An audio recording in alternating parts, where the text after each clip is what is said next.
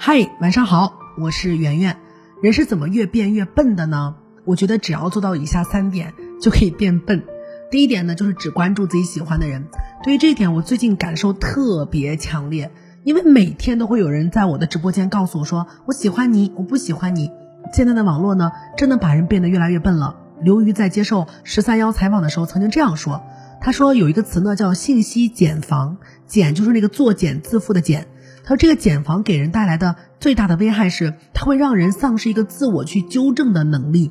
什么意思呢？就是如果你关注的都是你同意的观点，慢慢的你会变得越来越自信，你会越来越坚信自己的观点就是对的，你不会再自我怀疑和进步了。以前当你秉持一个观点的时候，你发现有人跟你想的不一样。你还会思考一下，哇，是不是我的想法可能是不对的？但现在你不会有这个纠结了。不管你的想法多么的极端，不管你的想法多么的错误，你总是能够找到跟你想的一样的人。当二十个人、三十个人一起互相支持的时候，你会觉得自己无比的正确，慢慢的就会变得越发的封闭和狭隘。这种现象目前越来越严重。刘宇也给出了解法，就是你一定要去关注十到二十个你不喜欢的人，这样你才能够不断的去进步。第二点，人变笨的原因是因为现在人都看图像不看文字了。我做直播做的真的好难呀！我发现我只要去推荐一点别的东西，不管是零食还是口红，效果都比卖书要好。但是我们还是要坚持做书，我们只拿零食和口红来做调剂使用，毕竟讲书也会累。但是读书这个事情实在是太小众了，大家都不读书了。我在我之前看一个文章就说到，说美国人的整体智力下降了十个点，为什么？因为美国人也不读书了，他们天天看电视、看视频，尤其现在短视频横行，你每天都看画面的话，就会缺乏那种在文字上的想象能力，慢慢的就会越来越讨厌思考，因为思考本身就不是什么愉快的事情。我以前看王小波的杂文，他有说到一种思维的乐趣。